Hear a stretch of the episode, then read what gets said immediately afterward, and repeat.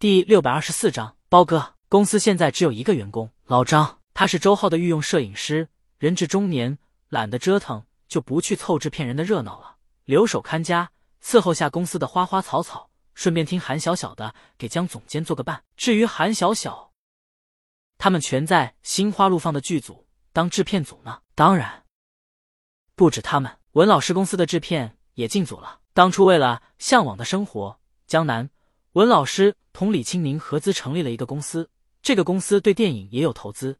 这个公司有文老师在打理。不同于周浩在制片上的新人，文老师在电影制作上很有经验。他派过去的人正好可以帮助剧组快速步入正轨。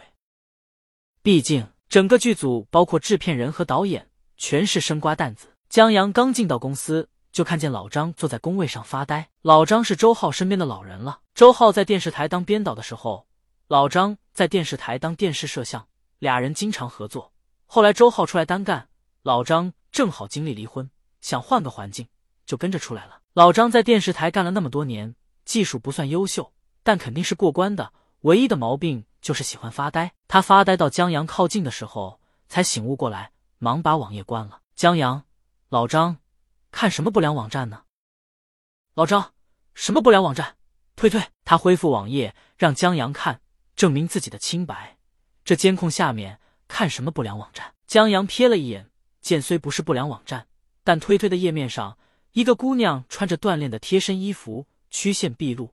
老张对着人发呆，还挺怪异的。老张估计也知道，他忙转移话题：“你要真想看不良网站的话，我告诉你一个周浩求种的办法。”江阳，什么办法？老张，周浩这孙子在没资源的时候，经常在论坛上发。哎呀，我今天刚割了包皮，从今儿起要戒色，然后什么图啊、资源啊，全哗啦啦的涌过来了。卧槽！江阳觉得这办法真不错，不过老张让江阳就别试了，这一招容易营养不良就不说了，用多了名声不好。周浩现在论坛上外号包皮哥就不说了，关键很多人一直好奇他的构造，这玩意儿还能隔三差五就割的，我才没那么无聊呢。江阳没打算去实验。他对这些纸上谈兵就不大感兴趣，腿都不够长。江阳翻过沙发，打开旁边的冰箱，想要拿瓶可乐。可乐呢？江阳望着空空如也的冰箱。老张，韩小小说了，让我看着你点，不能无节制的喝。吃软饭的胃就得好好保养。他把公司的可乐全拎到剧组了。你这看着可真硬核。江阳又去旁边的柜子翻辣条。同样让老张给拎走了，他只能叼了一根棒棒糖，拿起手柄，打开游戏机玩打枪的游戏。只是这打枪游戏不能自动瞄准，玩起来是真难玩。江阳退出游戏，刚要找个别的游戏，公司电话响了，老张接通，楼下的保安说有客户要来拜访。江阳靠在沙发背上，不见了吧？现在公司倾巢而出，广告根本没人来拍。老张，见还是要见的。周浩作为总制片人。也不是天天在片场有事儿的，偶尔抽个时间拍个广告还是可以的。这也是韩小小留给他的任务。韩小小说过，不能让江阳老闲着。这世界就这样，你不把老板挂路灯，老板就把你挂路灯。所以韩小小为了不让自己被挂路灯，就得压榨江阳。好吧，江阳随老张的变了，见客户总比看着推推上的美女发呆强。客户很快上来了，在进到公司的时候，他差点以为自己进错公司了。这也太冷清了吧！不过，在看到正在打丧尸、让丧尸啃了的游戏屏幕以后，客户知道来对了。江阳起身打招呼：“你好，你好，你好。”客户穿的西装革履的，但不是很精致的那种，也不是卖保险的那种，有点土。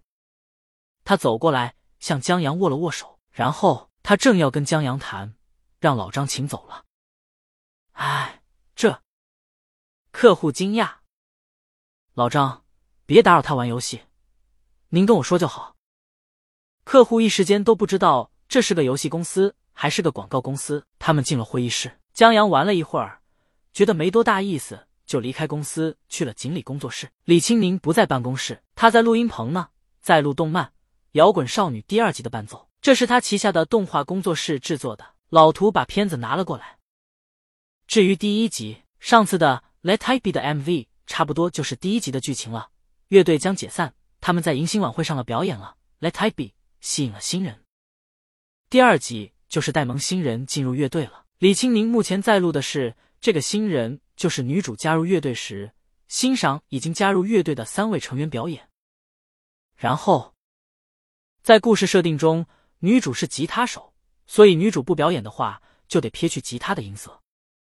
所以，李青宁在弹贝斯。按照常理，当架子鼓、键盘和贝斯在一起表演的时候，很难听见贝斯的声音。但这是录音棚。李青宁停了一下，对录音师说：“等一下，我驯服一下这把贝斯。”录音师旁边坐着怀孕的混音师，他忍不住笑：“老大，你这小王子看得通透啊，都用上驯服了。”李青宁：“什么小王子？他是从江阳身上学来的词儿。”江阳今天早上起床以后，不知道去房间哪儿转悠了。